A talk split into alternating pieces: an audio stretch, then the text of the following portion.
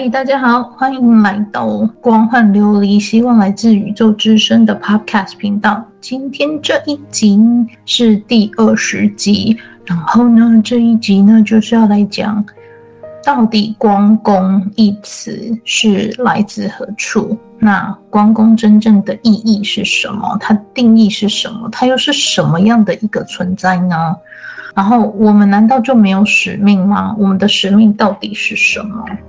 好，我 Google 一下，其实你要查“光宫”这一词，它来自于何处，基本上都是来自于某一个灵性组织所被英翻中翻译出来的文章居多。其实，如果说真的要溯往到最初的话，我有查到，就是在圣经中，它在某几个篇章，它有被提到光这件事情。那上帝本身就是光的存在嘛，所以我就。嗯，去 Google 一下圣经里面提到光是什么样的讯息。那我觉得这边有几个我觉得还蛮有趣的，想跟大家分享。一个就是马太福音第五章，然后十四到十六节，他就讲说，信徒是世上的光，你们是世上的光。那我想来解释他的原他的原话就是这样子，因为你们要知道，圣经它不是上帝或者是耶稣本人撰写的，它是那些上帝仆从或者是耶稣的跟随者把耶稣的话记录下来，然后编撰成圣经这样子。我要跟大家讲说，因为编撰书籍圣经的人他是跟随者，那每个人有每个人看事情的角度。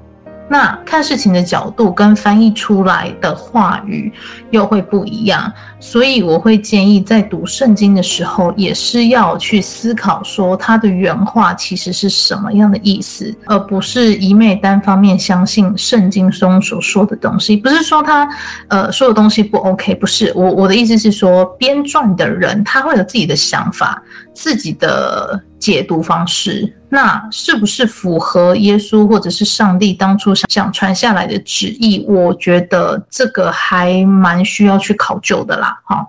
所以我会建议，就是说，诶，我们在读圣经的时候，我们要想一下，为何他们当初，呃，要这样讲？那他们的时代背景是什么？那他们说这个话，其实是对当时的人说的，不一定是对现在的我们说的。那他。当下那个时空环境，什么因素让他产生需要对当时的人民说这些话？好，那这些都是需要去考量进去的东西。那你在读圣经的过程中，你才会有一个比较完整的环境概念，跟他当时背景时空给你的一些概念，你才会知道说，哦，他当下为什么要讲这样，而不是我们很粗俗的用。现代的方式去解读圣经里面的含义，比如说哦，人家若左脸给你打，你右脸呃，你右脸也要给人家打，然后或者是像我妈有时候跟我开玩笑讲说，你知道吗？圣经里面说，当你呃左手痛的时候，你就是把左手砍掉。我想说，哇塞，基督徒这么暴力吗？就是暴力治疗的感觉，看真的是开玩笑的啦，不是真的啊，但是。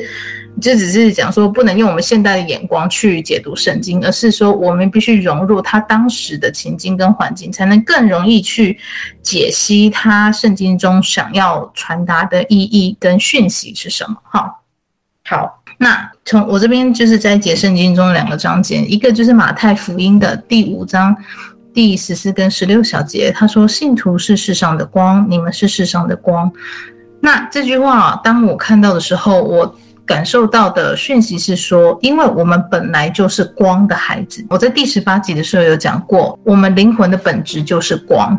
那我们是高我身上的分出来的孩子，高我本身也是光啊，所以我们本来就是光的孩子。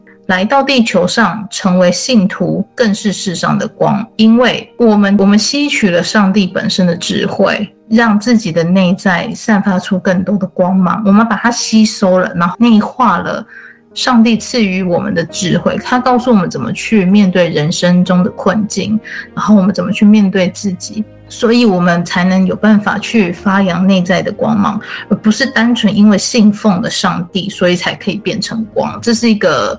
很大的认知落差，因为你基本上要灵魂觉醒，要把内在的光发发扬光大，整个让它散发出来，是因为你相信了自己。你面对你自己内心的每一个缺陷，或者是每一个需求，你认知到你是什么样的人，在你不断认识更内在的自己的过程中。你会把内在的光芒整个开始显露出来，因为你已经开始慢慢剥去这个社会上给你的枷锁，那些掩盖住你内心光芒的东西，比如说社会框架啦，然后自我批评啊，然后还有一些就是哦，你怎么分数都考得这么低，你就是个没有用的孩子，就是类似这种社会上或是集体观念上给你的一些束缚跟框架，你都开始慢慢一个一个剥去，你开始不在乎这些，你开始注重的。是你喜欢的是什么？你是什么样个性的人？你呃，你找到最适合你的生活方式，这些都是在在的开始让你显露内在的光芒，因为你抛开了这个世界原本设定要掩盖住你光芒的那些枷锁跟跟臣服，这样子。所以，当你一旦把身上这些东西不不属于你的批评、不属于你的情绪的东西，全部一个一个抛开、撕掉之后，你内在的光芒就显现出来，因为你的本质就是光啊。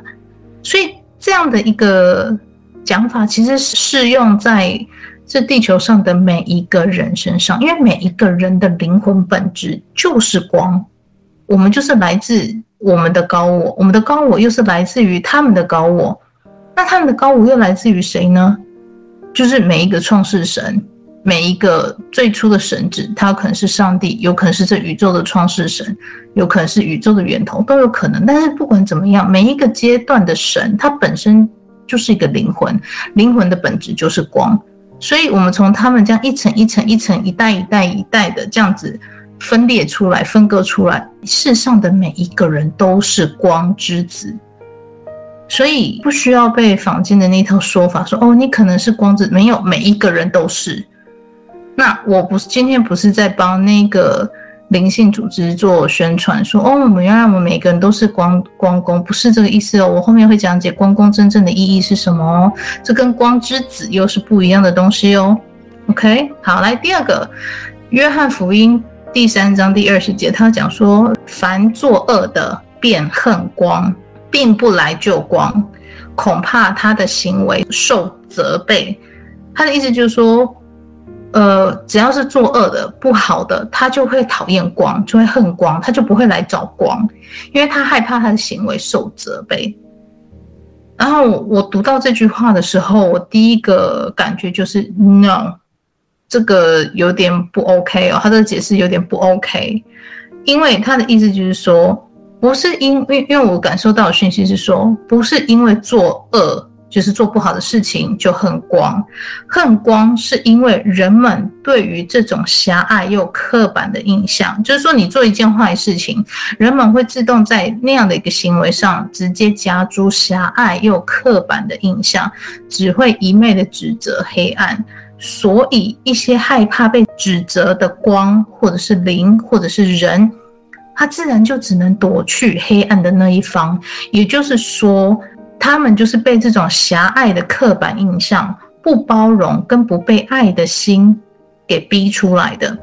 上帝从来没有说过他不爱黑夜，他只是把白日跟黑夜区分出来。可是人们会自己脑补，他会认为说：“诶，上帝把黑夜去跟白光区分出来，那。”黑夜就代表是邪恶的，我觉我觉得这个很不 OK，因为我在读到这一段的时候，他们给我的第一个感觉就是说，我今日把黑夜分开，就是要让你们休息，并非善恶之分。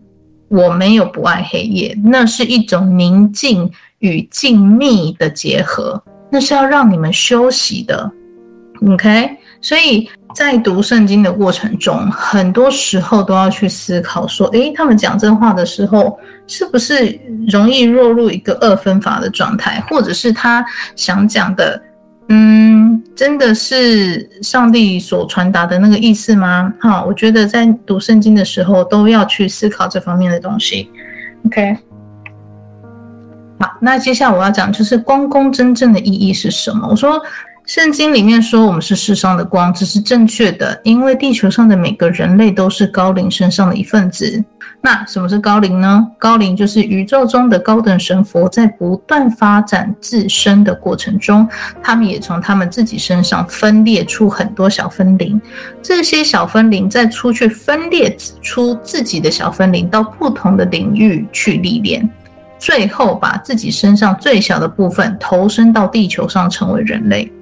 那我们在地球上的每一个人本来就是光的孩子，所以圣经里面才会提到，有记录到有人接收到上帝或是耶稣的语录，说信徒是世上的光，你们是世上的光。那这句话的背后有两个原因：第一个，我们本来就是高等神佛的孩子，灵魂本质上本来就是光，没有一个人是例外的；第二，因为内心觉醒了。愿意面对自己身边周遭的问题，所以内心的光觉醒了。觉醒的意思就是说，认真过生活，认真的面对自己每一个情绪跟面向。面向的部分就是说，哦，你贪婪的一面，你可恶的一面，你可恨的一面，嫉妒的一面，这些都很正常。因为我们就是要跟这样的我们学习，我们就是要学习自己嫉妒的那一面。我们为什么会嫉妒呢？因为什么原？因为什么样、什么样、什么样的原因？OK。所以你才会更认知到自己要学的是什么，自己是什么样的人，这没有什么好羞耻的，这是一个非常好的自我学习途径。你只有面对了黑暗面，你才能学着怎么接纳自己，才能不要走偏走歪。好，那真正的光宫是什么呢？真正的光宫是指灵魂形态的我们。对，你没有听错，真正的光宫是代表说，我们死了之后，灵魂回到自己的国度，我们以灵魂的姿态开始工作。那个时候，我们才是真正的光之工作者，因为我们已经回到原本的国度去工作了，而不是肉身人类形态。如果你现在还是人类，你还是拥有肉身，那么你就只是个人类，不是光之工作者。因为你还没死，懂吗？好，有人问说，那光之行者是什么？我说，光之行者是比光工更晋级的一个身份，因为表示你当光之工作者已经一段时间，已经身有所长，所以可以出来教人或是带人，所以你是光之行者，甚至可以说是光之长者。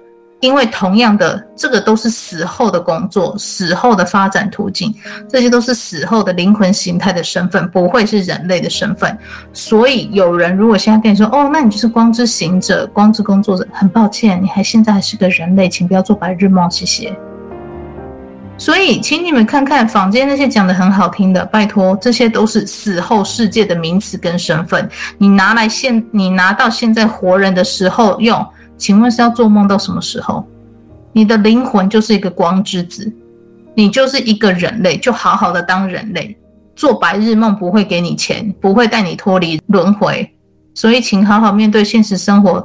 现实生活才是那个可以带给你成长，让你学到东西，好好过日子、过生活才是正道。这就是我们的使命，好吗？面对现实中的问题，处理它，然后放下它，这就是我们的使命跟任务，不是去做白日梦。接下来呢，我把网络上有关于光之工作者的文章截录下来。那我发现，因为你不管去哪个网站看，你看到那种基本上就是大同小异，因为他们就是复制贴上、复制贴上、复制贴上，他们也不会有太多的个人见解啦。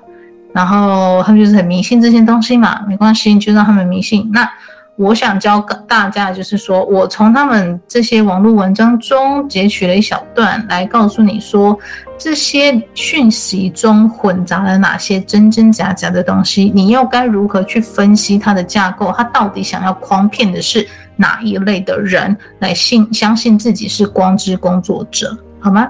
好，所以现在我先念一段他。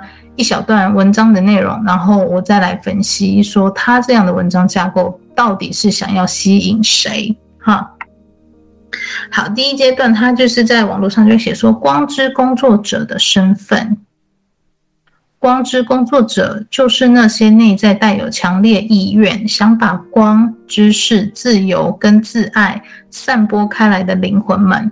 他们感觉这是他们的使命。他们通常被灵性跟治疗类的工作吸引，因为他们的内在所感受的深深的使命感。光之工作者通常感觉自己与他人不同，他们在他们的路途中遭遇各种不同的障碍。生活通过这种方式激发他们去寻找他们自己独特的路途。光之工作者几乎都是单独的个人们，没有融入已有的社会结构中。好，这是一小段的文章。那我现在就是来分析他这句话是什么意思。OK，他刚刚就噼里啪啦讲一堆，讲说啊，就是那些内在带有强烈意愿呐、想把光、知识、自由、自爱散播开来的灵魂们呐、啊，然后嗯。他们就是在，就是单打独斗，然后没有融入已有的社会结构中。基本上，他这一段，他就是在框列出他想要吸引的群众。他想吸引的群众是哪些？就是一群内心有很强烈想法跟欲望，但是平常都说不出来的人，或是说出来也没有人听得懂，得不到社会认同，得不到家人认同。得不到社会同才认同的那一群人，他们心中有很多想说但是说不出来的话，那么这样的人就极有可能是光之工作者群中的其中一人。所以基本上，他这篇文章，他这一小段啊，就是在圈出那些他想要吸收的，就是不被社会观点接受，想跳脱社会框架却不知道该怎么办，也不知道该怎么做，也没有勇气去构想的人。然后想活出自己一片天，却不知道该如何是好的群众，所以往往认为自己是光公的人，在现实生活中的层面上，就是会有遇到自己没有办法解决跟面对的困难。但是他们真正的困难是什么？他们真正的困难不是他们想象的那样，他们真正的困难是他们说不出自己的想法，他们不知道自己要什么，没有人生目标。那这种人就越容易被这种灵性的讯息吸引，因为接下来的说辞就是赋予他们的生命定义、人生目标，给你一系列的成就跟探索，让这些人更着迷这样的说辞跟剧本。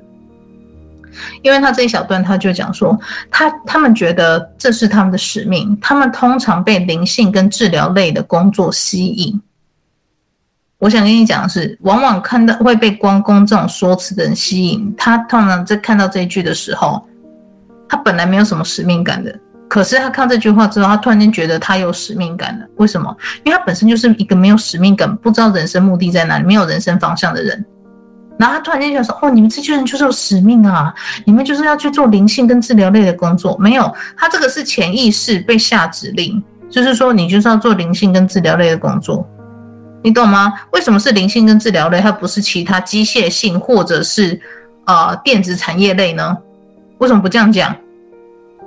你懂吗？他就说，这就是你们的使命啊！你们就是要做电子产业的或是机械性的东西。你一般听到说，哦，机械性哦，电子产业哦，我可以去看看，然后去发现打开节目，靠，这么难，我不要做。可是如果我跟你说你是哎灵性跟治疗类工作很简单，你看你就来上我们的课，我们的课就一二一二阶，你就可以完成，就可以出来，你就可以开班，就可以授课，就可以赚钱。Hello，很典型的不劳而获案例。这就是很典型的不劳而获案例，因为这些人就是没有太大的使命感，没有太大人生方向，不知道自己要什么，常常想要不劳而获，做短短的付出，然后就有大大的回收。这个灵性圈在吸收的就是这样的人。OK，好，为什么他会提到灵性跟治疗类的工作？这两个词汇给予的潜意识指令是什么？第一个灵性，它意含的就是未知的力量。当你被人家讲说，哦，你对于灵性很有天赋哦，呃，你以后可以去朝灵性的方向发展哦，叭叭叭。第一个，他在暗示你的就是，你有操纵未知力量的能力。这是一个什么样的暗示？还有一个暗示就是说，你就是一个没有看见自我价值的人。你如果从事灵性的活动，你的自我价值就会被看见，你就有存在感。他要讲的就是这个，因为你的弱点恰恰暴露出来，就是一个不善言辞、不懂得如何融入团体生活中的人。能拥有这种未知力量跟使命，代表着他们人生又获得一层全新的意义。他们会忍不住被这样的词汇吸引，因为他们本身找不到自我价值跟人生目标，他不知道自己要的是什么，所以一旦被这种灵性词汇吸引，就会欲罢不能，认为自己有超过他人的能力。其实他们追求的就是一种自我价值被其他人看见的心理。可是为什么要被其他人看见？因为他们看不见他们自己，就是这样。会追求灵性领域的工作的人，就是一个你看不见自我价值，你没有生活目标，你不知道你自己要的是什么，你迷茫了，你在现实生活中没有找出满足自己的动力跟欲望，你满足不了你内心的需求，你不知道你内心真正要的是什么。这就是为什么我会一直说我不会很喜欢这个工作。就是因为这样子，我不想要任何灵性的能力，因为我知道我自己在干嘛，我不需要靠这个东西吃饭。所以他们今天才要我把这事情讲得很难听，把它直接讲出来。会想要从事灵性工作的人都有以上这些弱点，麻烦请回去好好思考自己的人生到底出了什么事情，竟然会想要依赖灵性来填补自己空虚的人生。因为就是一种哇，我有特别的能力，我可以掌握这个，我跟别人很不一样。为什么会你会觉得自己跟别人不一样？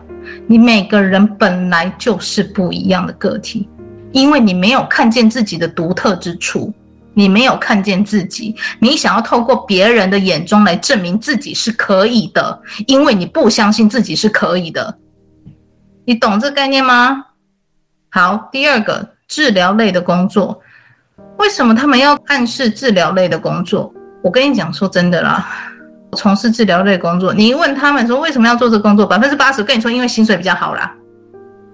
谁在那帮助别人？只有台湾那些医护的人，今天是绝对拱呆，被体制压榨成这样，还能说我在那边帮助别人？我跟你讲，国外都在罢工，你还能帮助别人？自己都照顾不好自己，你怎么照顾病人？说真的，那个灵性团体是从国外发迹的。你要说他从美国发迹，我甚至也会很相信，应该是从美国发迹的。美国医疗类的工作薪水都很高，所以他跟你说：“哦，你们就是从事灵性跟治疗类的工作。”你知道他这两句话，他是在光列哪几个受众吗？灵性的受众就是那些盲目的生活，没有生活目标，没有生活价值，没有自我价值，没有自我存在感的人。那治疗类的工作，他要框架的是谁？他光吸收那些穷人，他没有钱赚。但是治疗业的收入很高。如果你在你的职场上不快乐，整天都在救人，你看透了生死，你很痛苦。你到一个团体，他会告诉你说：“哦，你就是这样的人，你被赋予从全新的使命，来相信这些哦，spiritual，然后灵性啊，什么东西，你能做这工作，你本身灵魂就是这样子，你是被赋予一个全新的人生定义。加上这群在治疗业工作的人都非常有高收入，你觉得他一个灵性团体光光吸收穷人会有钱赚吗？想一下。”我在医院工作，我知道我们医院付的薪水比外面都高出三十到五十 percent，所以我可以告诉你，在美国做医疗业很肥啊，油都滴出来了。我同事夫妻两个在我们公司上班，房子七栋，七栋房子，朝九晚五的工作，不用特别加班，七栋房子，你就知道那个肥油有多油了。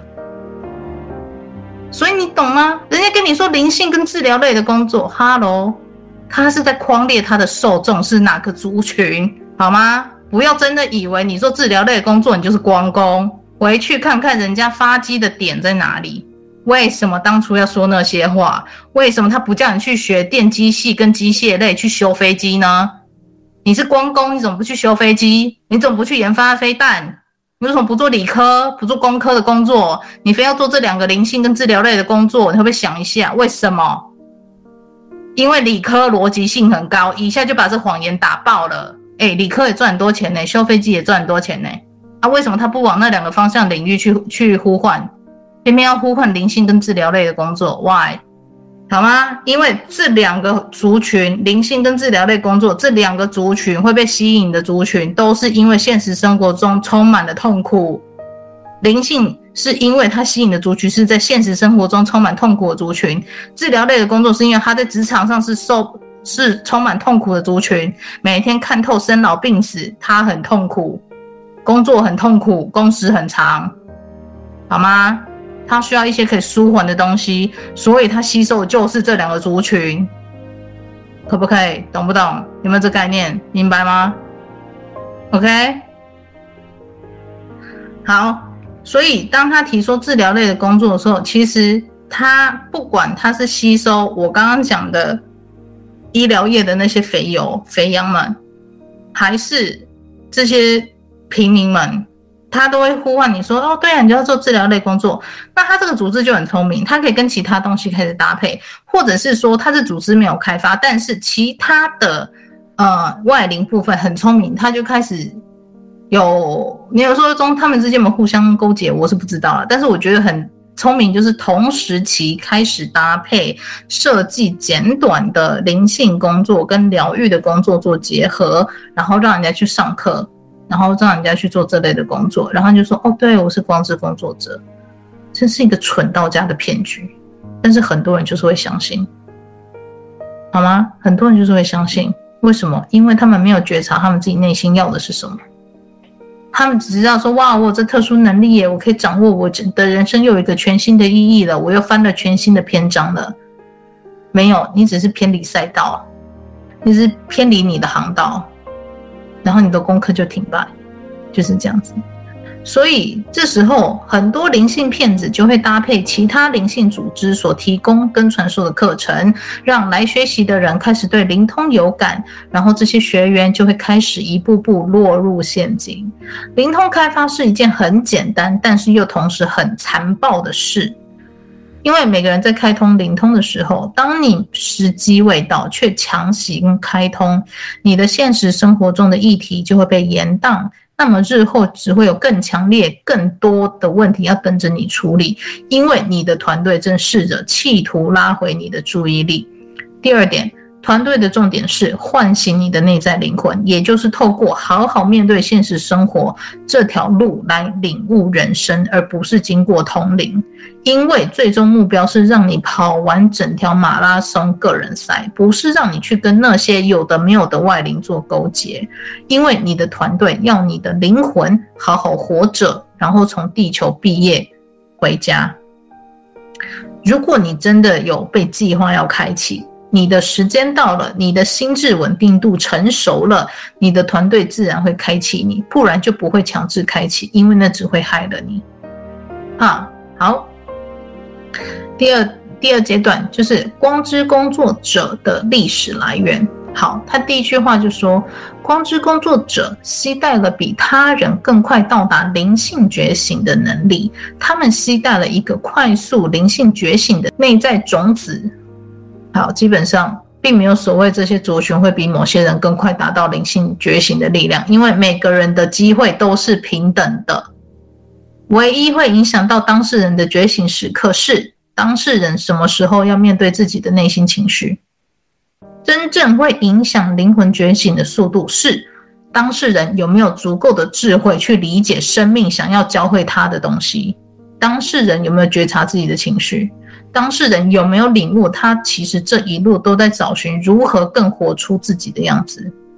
当事人自己有没有领悟？他其实最想成为的就是他自己，不是外在的任何一个人。那面对这些内在的小细节，才是真正影响灵魂觉醒的速度，而不是灵魂本质跟灵性身份。有些人的本领就是某某大神。像我家的团队二哥就是位居某个宫庙的王爷，可是他也是差一点就回不来，他就是在最后仪式的时候也是突然醒悟，不然他的灵魂也是直接报销。所以，如果你相信自己的是光宫，然后有一些灵感体验的话，正如我多篇文章跟 Podcast 中有提到的，这些都是外灵要以假乱真，让社会大众误以为哦，通灵就是灵性觉醒的的能力之一啊。一旦通灵就是觉醒，这是非常错误的认知哦。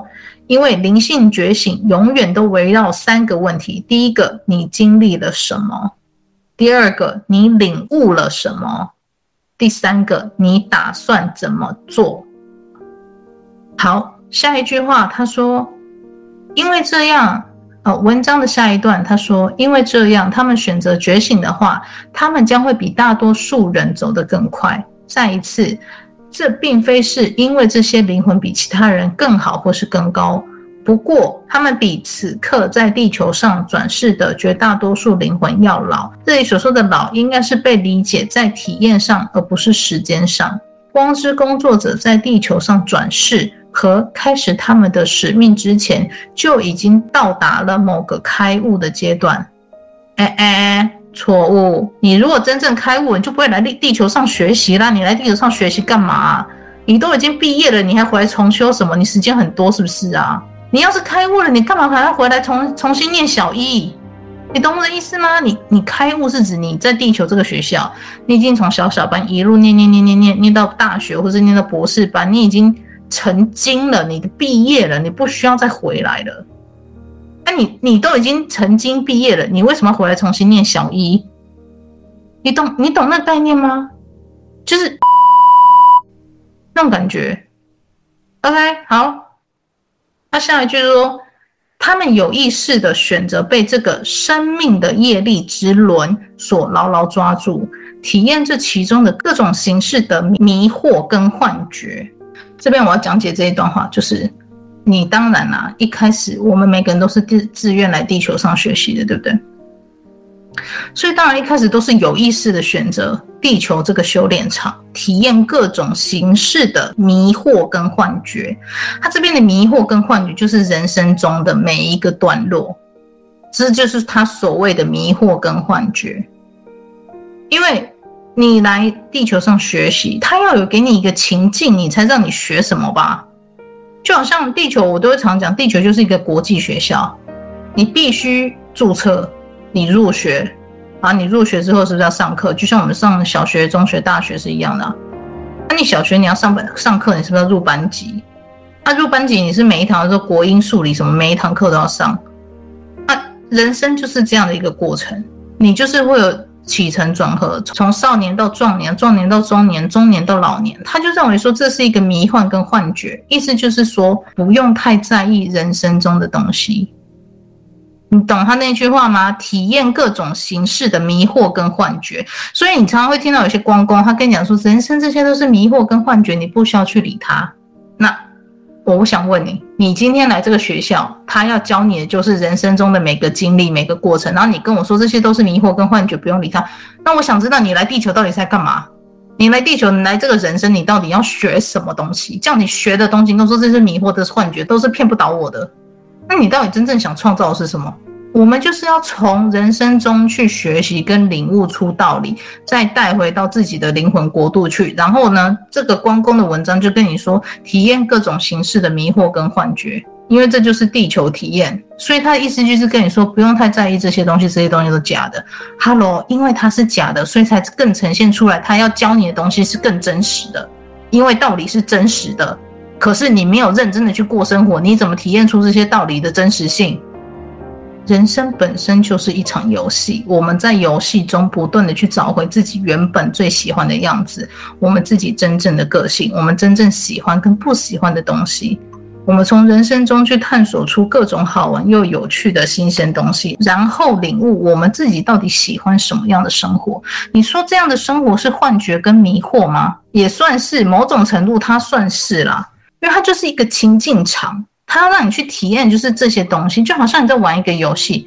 他一开始，他就是比如说你玩超级玛利欧好了，他不是有很多那个什么会吃会会咬玛利欧的那些食人花吗？还有那什么火炮弹吗？你以现实生活中的角度来看，你觉得那游戏是真实的吗？那游戏是不真实的啊，就是迷惑跟幻觉啊。可是问题是你那游戏玩得快不快乐？你觉得你破关的时候爽不爽？爽啊，快乐啊。那我想问你，你这快乐跟爽的感觉是假的吗？不是，是你可以带走的东西，你懂吗？人生就是这样子，你就是在玩一场游戏，好好的玩。你在这这这之中，你学到破关的游戏，你挑战难高难度，然后你破关了，然后你很爽，这就是你的灵魂要带走的东西。这就是我们来到地球的原因。你在这场游戏中，你得到了什么？你领悟了什么？你怎么样才能选择做得更好的决定？这就是我们在地球上每一段人生都要学习的东西。很难吗？很难吗？如果你认真的过生活，你就能从这场游戏中脱颖而出，你才能领悟到你要学的东西是什么，你才算完整的结束这一场轮回，而不是像坊间说什么哦，这一切都只是幻觉，不用认真去看待眼前的问题，这些议题都会过去，穿越它就好，穿越个屁！你以为你有开金手指是不是？然后整个就啪啪啪啪就过关？你到底来人世间干嘛？所有的问题都需要本人亲自去解决，才能算真正解除，不然怎么样都算是自欺欺人。你的灵魂议题就是现实生活中的问题，最后结束轮回前会总结算。但总归人生问的问题就是：你经历这样的人生，你体验到了什么？你尝试改变了什么？你做了什么样的改变？最后你喜欢你的改变吗？如果你不喜欢，那你打算怎么做？这才是轮回的真正用意，要你从你的生活中找出你原本的样子，这才是在轮回中学习的意义。好，下一段他说。啊，公公这样做，为了是为了完全理解地球体验，这将有助于他们完成他们的使命。只有他们自己经历了所有无知和幻觉的各个阶段，他们才能够最终掌握去帮助别人的工具，以帮助别人达到一个真正快乐和开悟的状态。OK，这一段这一小段是他整篇文章里面讲的唯一一段是没有错的。整篇文章都错的乱七八糟，物质很多错误观念，唯有这一段是没有错的。为什么？因为身为人，每一个来到地球上的光之子灵魂，都是为了完全的体验，完全的理解地球上的体验，这才把有助于我们完成我们的使命。什么是使命？就是好好的过生活。好好的体验我们现实生活中的每一个阶段，去领悟、去学习出你要学习的东西，这个就是我们的使命，而不是去帮助别人。在你没有完整帮助自己之前，你凭什么去帮助别人？你拿什么去帮助别人？就是他下一句讲的，只有他们自己经历了所有无知跟幻觉的各个阶段，他们才能最终掌握去帮助别人的工具，因为你才有那个养分去帮助别人。你的内心整合好了，你才有那个养分去帮助别人，以帮助别人到达一个真正快乐跟开悟的状态。因为你已经把自己整理好了，你才有能力去帮助别人，懂这个概念吗？所以认真过生活，把自己整理好了，再把自己的经验跟心得分享出去给别人，这个才是真正帮助别人的方法，而不是去学那些灵性工具的技术。黑龙博下面裸用啦，诈财骗钱神棍一大堆啦，背后的灵在那边吸吸吸吸吸你们的能量，吸你们生命力的一大堆啦。网络上我看到的哦，有九点九都是假的啦。所以你说那个通灵少女，她就讲，所以像苏菲啊，她就讲啊，她就讲说市面上很多东西都是怪力乱神啊，真的就是怪力乱神啊，因为后面的神不是神啊，只是灵啊，那一堆人把它当神拜啊。所以你们制造出很多不必要的邪灵啊，你懂吗？所以就是这样啊。所以去沉迷那些东西有什么用？没有用。你在完全无法理解人家技术后面的架构跟背景之前，拿自己的生命跟灵魂去抵押，我觉得能没有被团队允许就参加灵性工作者的人就多大哎，蛮有种的，只是连把自己怎么赔进去都不知道。好，他说，人类在地球上诞生之初，光之工作者就在场了。好，这句话我要来刁他一下。那是因为那些光之工作者是我们的高灵，我们还没有从他们身上分化出来，他们不到地球上来开天辟地，啊，不然知道在哪里？在旁边吃便当吗？啊，我们的高灵啊，就是这地球的创世神啊，有什么好难理解的？啊，分我们下来不就是要好好来学习吗？啊，他们在开天辟地的时候不来这边开天辟地啊，不然他是干嘛？旁边吃爆米花、吃便当是不是？然后他下一句说，他们参与了人的制造，啊，我讲了，只有上帝会造人，只有创世神会造人，好吗？然后他说，他们是人类的共同制造者。在制造的过程中，他们做出一些让他们事后深深遗憾的选择和行为。他们现在在这里，就是为他们当初的选择做一种补偿。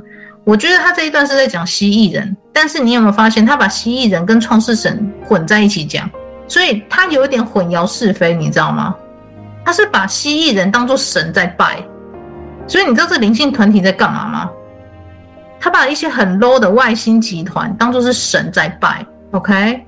我说了，会创造人的只有三个族群：上帝、北欧神，或者是东方女娲这些经典的创世神。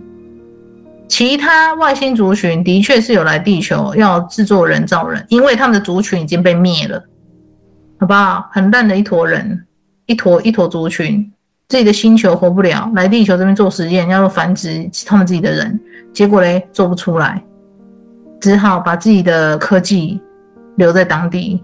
因为就是在制作过程中，你还是会跟当地人一起研发嘛。啊，可是没有想到人造人的部分他们就做不了，为什么？因为他们不是上帝，他们不是创世神，好吗？所以基本上他这一个灵性组织就是把蜥蜴人这些人当作是神在拜，所以不用相信这个团体，这团体是给掰出来的。啊，下面屁话就不想讲了。好啦，跳到下一阶段。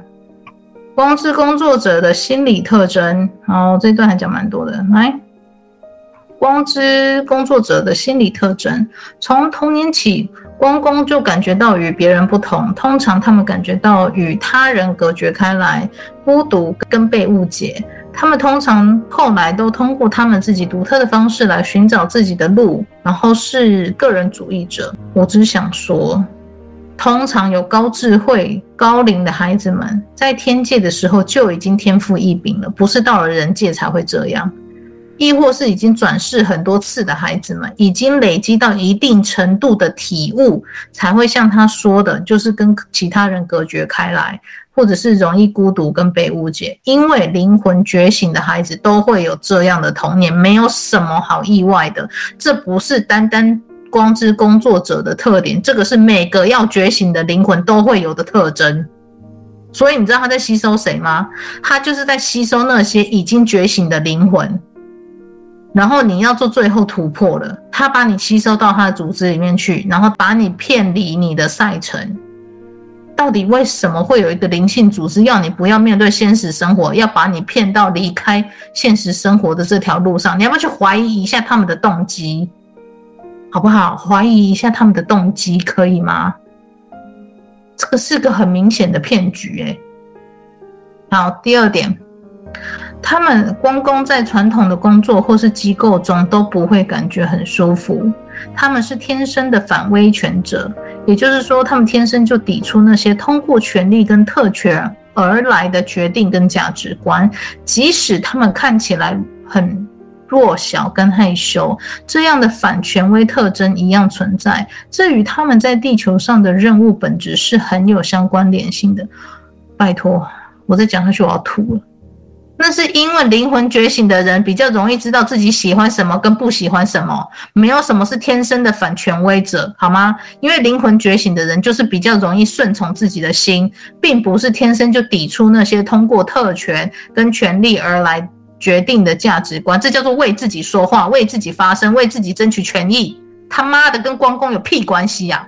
不要连平常为这种可以为自己争取权益的方式都要跟灵性牵线，是有多爱脑补？就不能好好说话，是不是？一定要用灵性的词汇来掩饰自己的懦弱，被抓到了就拿灵性当借口说：“哦，我会这样做，就是因为我是关公。”关你妈的头了，光！要不要用用脑子，照照镜子？你连你为自己争取权益都不敢，你还当什么屁关公啊？不要拿这种灵性的东西来当幌子，替自己的行为遮掩。你到底有多看不起自己？你觉得自己很羞耻是不是？然后一股脑的掉入反权威的陷阱剧本不自知，什么影子政府，什么诡异的地球矩阵，有人在操控事件，blah blah blah 的鬼东西。你不把自己当回事，还掉入这种剧本，然后就把自己当一回事，你要不要好好清醒一下，看看自己有多荒谬？什么任务都嘛是瞎掰的，你到底是有多没有人生，才会有相信这种鬼话？你在传统工作或是机构中都会不会感觉到舒服？那叫做你体察的，那不是你要的东西，好吗？我们现在这个社会是自由、开放、民主的社会，传统的工作是什么？权威，好吗？奴隶制。你现在这一个自由奔放的国度，一个国家，你享受一个自由的生活方式。我突然间叫你搬到中国大陆去，他们的政府压迫，然后你每天被人家监控，你会感觉很舒服吗？不要沾了灵性，脑子就废了。你不看看你活在什么样的国家？你去一个集权政府的国家生活，每天被人家监控，你会不会感觉很舒服？然后就想说，哦，我感觉不舒服，就是因为我是关公。看到这种废文，我真的觉得我辣眼睛，你知道吗？啊好，光之工作者会被吸引去以治疗者或者是教导者的方式去帮助别人。你看看他要在，他又在圈他的受众了。你有没有看到？为什么他会说治疗者跟教导者？治疗者我说了，在美国是一个很有钱、很肥油的职业；教导者在美国不是一个很有钱的职业，基本上是当老师其实没什么钱，还蛮穷的。可是你要想想看，他翻译这个文章，他翻译之后引进台湾多久了？网友有贴一个关于某 b 拉 a 拉运动它的一个历史，好，那它这个历史是台湾文化部的，那它是被编辑在台湾大百科全书这里面。他就讲说，这个新 blah blah 运动在台湾发展的社会学分析，好，是台湾大学社会学研究所博士论文。那作者叫陈嘉伦，他在二零零二年的时候写的，然后有零四年跟零六年又各在呃世界宗教学刊跟台湾社会学刊中有刊出这些东西。那我就引用他的部分来来跟大家分享一下，说。新 blah blah 运动在一九六零年兴起于美英社会的跨越宗教、灵性、心理健康、环保等各类社会跟文化运动的统称。它是被学者归类成一个新宗教意识或是隐形宗教。虽然涵盖的理念跟诉求不尽相同，但都具有相对浓厚的对抗文化色彩，而且特别强调自我的。主体性，有学者称之为自我宗教、个人灵性或是挑选的灵性。每个人随着自己的喜好跟需求，选择性拼凑不同宗教文化跟传统内涵。呃，其灵性范畴小至个人的身心灵，大至社会文化、生态与自然的关怀，超过一般宗教范围。OK。从一九八零年代陆续引进台湾，几位留美的台湾知识精英分别把自己在美国接触的这些灵性思潮，透过翻译的方式引进台湾。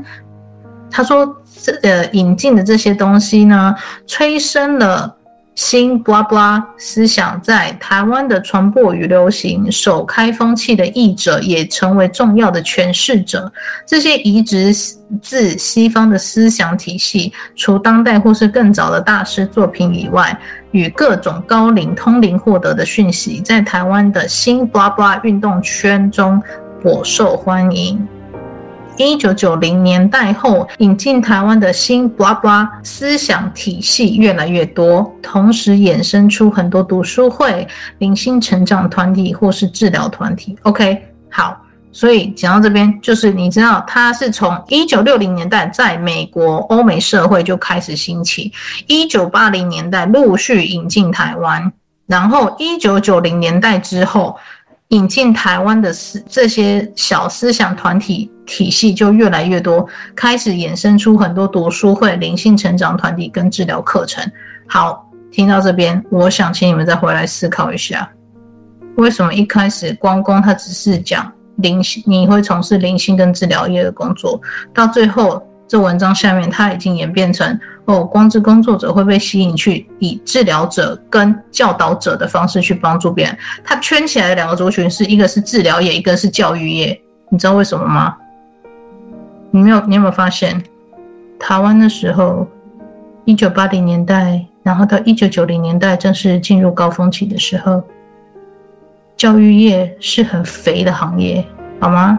当老师的那年代，当老师的都是肥羊，他这边说了，他们可能是心理咨商师、治疗师、教师跟护士等。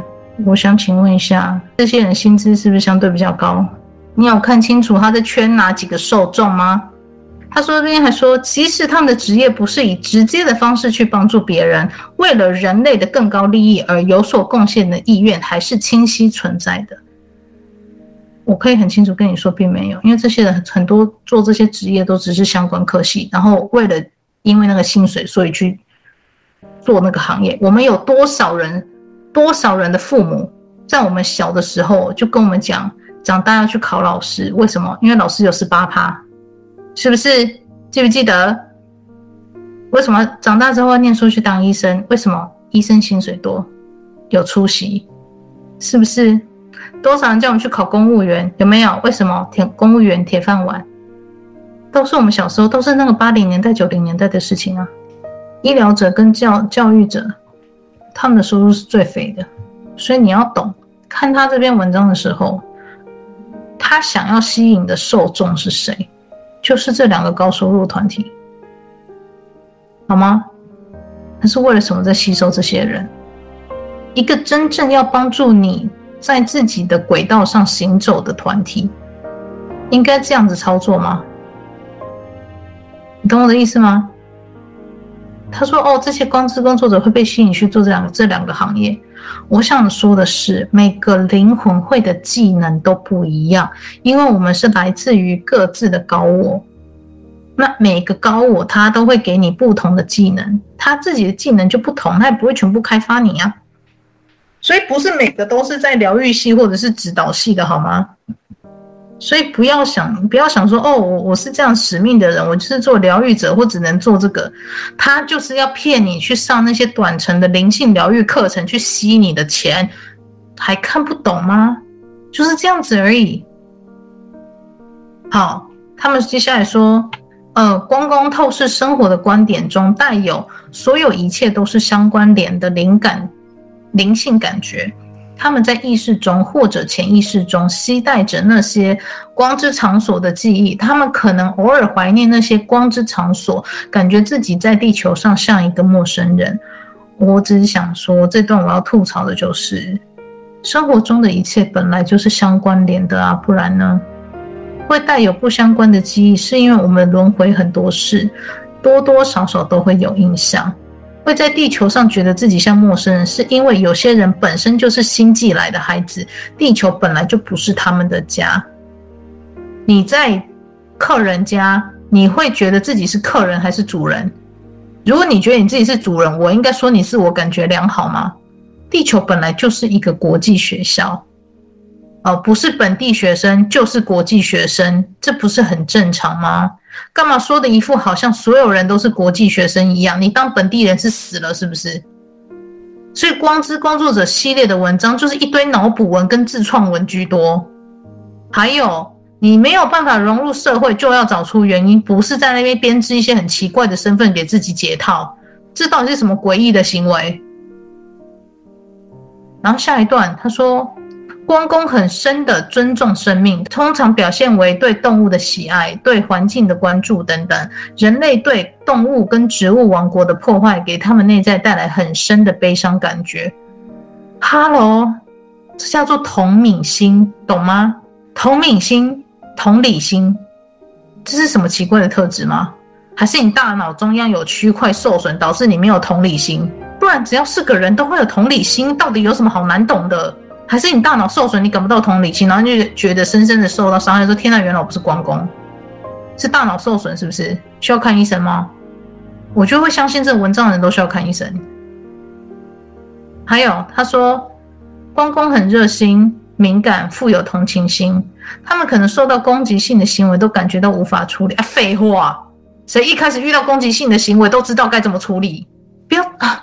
你知道他那文章真的是多到让我吐槽点，我真的是觉得我快受不了。这解读这文章让我觉得很想吐，你知道吗？一堆智障哦！然后他下一句说，他们通常无法为自己保持立场，他们可能有些梦幻天真，或是高度的理想化，还不够扎根，也不够脚踏，也就是脚踏实地，就是不够脚踏实地。你跟他自己就讲了，他要吸引的就是这些人，他要吸引就是你无法为自己保持立场，然后梦幻天真，爱做梦，高度的理想化，然后不会脚踏实地。他们要吸收的就是这些人，他决定把你的弱点都讲出来，他就明明知道他要吸收就是这些人，你到底是他有哪里会看不懂啦、啊？因为他们很容易吸收周围人的负面情绪跟感觉，对他们来说，不时的独自待着是非常重要的。废话，你才没有压力呀、啊，不然嘞，你在一个高压的环境那么久，你会不会想要出去透透气？高紧密的工作环境下，你工作了长达八小时，你会不会想要休息？这不是在做说废话吗？这不是在说废话，这说什么废话？Hello。这样他们，然后他下一段说，这样他们才能分清楚哪些是他们自己的感觉，哪些是别人的感觉。他们需要独处的时间，还有跟自己、跟大地母亲连接。我实在是不知道该怎么吐槽了。这些人，他写出来的这些人，就是他想要吸引的受众。你不直接写出来，这些人是要怎么自己对号入座？说，对，我就是关公。你当然要写出来，你才能吸引人啊！这些人就是过于孤单，不被社会跟家人接受，受到社会框架限制，无法自由顺心的做自己，才容易被这种灵性团体给吸收，不是吗？啊，但问题是，基本上这样的状况每个人都有啊，到底是有什么好特征的啦？他吸收的就是每一个人，你知道吗？他吸收的就是这些人，高度同理心，理盲滥情，耳根子软。没有办法为自己保持立场，不知道自己要的是什么，每天梦幻天真、高度理想化，不够脚踏实地，就是爱做白日梦。他要吸收的就是这样的人。我想再一次请问你，请问吸收这样的人，带他们偏离自己的赛程，目的到底是什么？用意是什么？他没有叫你好好面对生活，诶，他是叫你说来来来来来，你有这些都很正常，来来来来我这边，我抱抱你。然后呢？现实生活中的东西不用处理，是不是？然后他就跟我讲说，他们需要独处，因为独处是很重要的。废话，你在一个高压环境下，你不需要独处，不需要喘口气吗？我今天光是打扫家里，我都要休息十五分钟放空了，你说呢？然后我就要在我自己的房间里面说，哦，我就是公公，因为我打扫这么久，我就是需要呼吸，就是需要休息。干，你累了就休息，会死哦。认知到这点很困难吗？还需要讲自己是关公？脑子很好使。拜托用一下，我真是看到这文章我都想吐。好，那下一段说，他们在地球上的生活中有很多事都跟灵性或者是宗教深深相关。在你们旧的宗教系统中，他们曾经以非常大的数量在其中以和尚、尼姑、隐士、通灵者、女巫、巫师、牧师等身份中出现。他们是做一座在可见与不可见世世界的桥梁。一座从日常地球生活到死后生命领域、上帝的领域的桥，在好和坏的灵魂之间的桥。为了完成这样的角色，他们通常总是被拒绝跟排斥。好，第一句话，他说他们在光公在地球上生活，很多事都跟灵性跟宗教有关。我想请问你，你要不要直接告诉我哪一世纪是没有宗教的介入？你直接讲给我比较快，我已经懒得吐槽了。你要不要认真的看一下人类的宗教历史，再来讲干话？他发的文完全就是这么不着边界的在打擦边球，你知道吗？一堆似是而非的道理。人类宗教从西元七百多年就开始，然后不断的干架，不断的打仗，而且打宗教性战争哦，一直打到十七世纪之多哦。所以你他妈的要不要跟我讲一下，有哪一个世纪是没有宗教，跟宗教没有牵扯的？一直在那边讲打官腔说干话。然后你就是完全就是要读者自己去对号入座，然后掉入他们的陷阱。看这文章我觉得很累。然后他就讲说：“哦，你们中间有很多人都因为你们天赋而被审判烧死，这样的破坏在你们灵魂中留下了深深的创伤。”你会说废话吗？谁对死之前这样的虐待不会有深深的创伤？这是创伤症候群，好不好？这样的情绪是会轮回，是会一代传一代，然后轮回不断轮回转世中，一直到某一世，比如说现在自己可以回去帮自己疗愈。他这是在说废话，好吗？不需要关公，只要是个人，你在你是被虐待致死，你不是自然死亡的，你对于死前都会有深深的创伤，心理创伤，这有什么好难理解的？很合理。然后他就说，这也许会在显现一种不敢完全扎根于此的恐惧，完全临在现况的恐惧，因为你们曾经成为了你们自己而被残忍的攻击。他的意思是这样，他的意思就是说，你的过去是可能受到别人的迫害，然后因为你们的天赋，然后他这边就是美化，我讲说你们受到。什么什某种迫害而被杀死？他不这样讲，他只讲说：哦，你们曾经因为你们天赋，然后被审判烧死。来，我想请你们思考这句话：为什么他要特别讲这样的话，而不是说你因为某种原因而死亡？Why？为什么他们要这样讲？因为他们就是要不断的强化你们本身就是有天赋的，你们是有使命的。你们的人生是有意义的，因为你的灵魂本身就是有能力的。因为你们当因为当初展现自己的能力而被烧死。所以你们现在在自己的现实生活中会有一种不敢完全扎根、不敢完全脚踏实地的恐惧，这些都很正常，因为你们曾经被迫害，因为你们曾经做自己，所以现在你们不要再恐惧了，展现你们的天赋，展现你们的能力，展现你们呃，你们可以开始安全的在我们这边成为你自己，你不会再迫害了。你懂他的陷阱跟套路吗？他完全把一个人在现实生活中的议题，不敢面对的议题，或者是困难，全部合理化，成为说你这样很正常，你这样子的困难是很正常的，因为你当初就是这样被迫害，所以来我们这边吧。你懂我的意思吗？这是什么邪教？他的讯息是这样诶。他完全就是要读者把自己完全对号入座后，把自己在社会上跟家庭上完全无法适应的部分合理化，然后过去的伤痛就因为就因为他自己这样完全合理化目前生活中的恐惧之后，他说我不用面对，我就是关公，我就是怎么样的一个人。我想请问，一个真正的神。会教你如何去面对伤痛，而不是制造一个对号入座的剧本给你，然后叫你去加入一个人为的灵性组织。这不是一个真正的神会做的事。所以很多读者在读这种灵讯的文章的时候，麻烦请用拆解的方式，用逻辑思考的方式去分析它的潜台词到底要告诉你的是什么，不要动不动就被骗。但是我不会笑你了。好来。文章下半部，希望是最后一点点，不要再讲讲太多，我会累死。啊，文章下半部，他就讲说光之工作者的陷阱，他就讲说，对光之工作者来说，一个阻止他们开悟的障碍是他们携带沉重的业力负担，这可能让他们偏离轨迹很长的时间。我只想说，你这不是在说废话吗？谁身上没有业力？啊，你不用是关公，你也身上满满的业力啊，这就是轮回的作用啊。你功课没写完不面对，这就是业力啊，不然嘞，你心结没有化解，这就是业力，不然嘞。然后呢，坊间一堆人跟你说，我可以移除你的议题，你以后可以不用管它，骗笑诶，那叫神棍，那叫骗钱，因为议题不可能被移除，没有人类有任何的权限可以去移除别人的议题，因为他不是神，懂吗？他不是神，即使是神，也没有那个权利跟义务去移除你的议题，因为那是你他妈的自己点说你要学习的东西，没有人可以动，只有你可以动。你要怎么动？就是面对它，解决它，写完这个功课，这是唯一可以解除议题的方式。所以不要那么幻想，花钱去给人家解除议题，神棍呐、骗钱呐、就是这样啦、然后文章继续说，如同我们刚刚说过的，这个业力负担跟他们在人类刚产生时的做的一些决定都是相关的。这些决定是对生命很不尊重的。那所有现世的关公希望可以纠正他们过去所犯的错误，从而恢复跟珍惜那些曾经因为他们错误而破坏的东西。到底在打什么官腔？讲话不要那鬼打墙，一直在那擦边球。有那么多时间在那边鬼打墙，你怎么不好好教那些关公怎么去面对自己的内心？只要在那边打官腔就好，是不是？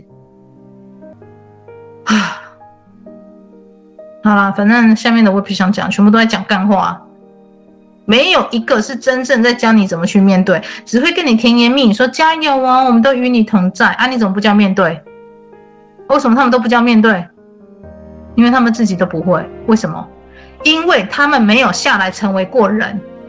这些灵讯的背后团体，他们根本就没有下来成为过人，他怎么教你怎么讨好当一个人？所以，当这些组织散发出这些讯息之后，让吸收到该资讯的人们开始偏离面对现实生活中的议题，然后利用人类的内心弱点来吸引这些现实生活中有共鸣的人们。开始让他们不用去思考面对现实生活，让他们开始偏离自己赛程的路径。我想请各位思考一下问题：第一个，那散发出这样讯息的灵性团体，他们是真的在帮人类吗？还是另有所图？他们把小人类拉离赛程跑道的目标是什么？我们必须在自己的赛程中把自己的路给跑完，我们才能脱离轮回。他们一直把我们拉离开我们的赛程，那我想问你，他图的是什么？他的目的是什么？然后想请你回想一下，那些迷信光之工作者的人，他们现在生活方式真的是面对生活，还是假面虚伪的正能量？他们现实生活中的问题解决了多少？好不好？请你去想一下，那些关公的人到底在干嘛？OK，好，听我干聊完，希望一样，你们有美好的一天。有什么问题，欢迎在粉专或者是 Podcast 或者是私讯我都可以。那今天就先这样喽，拜。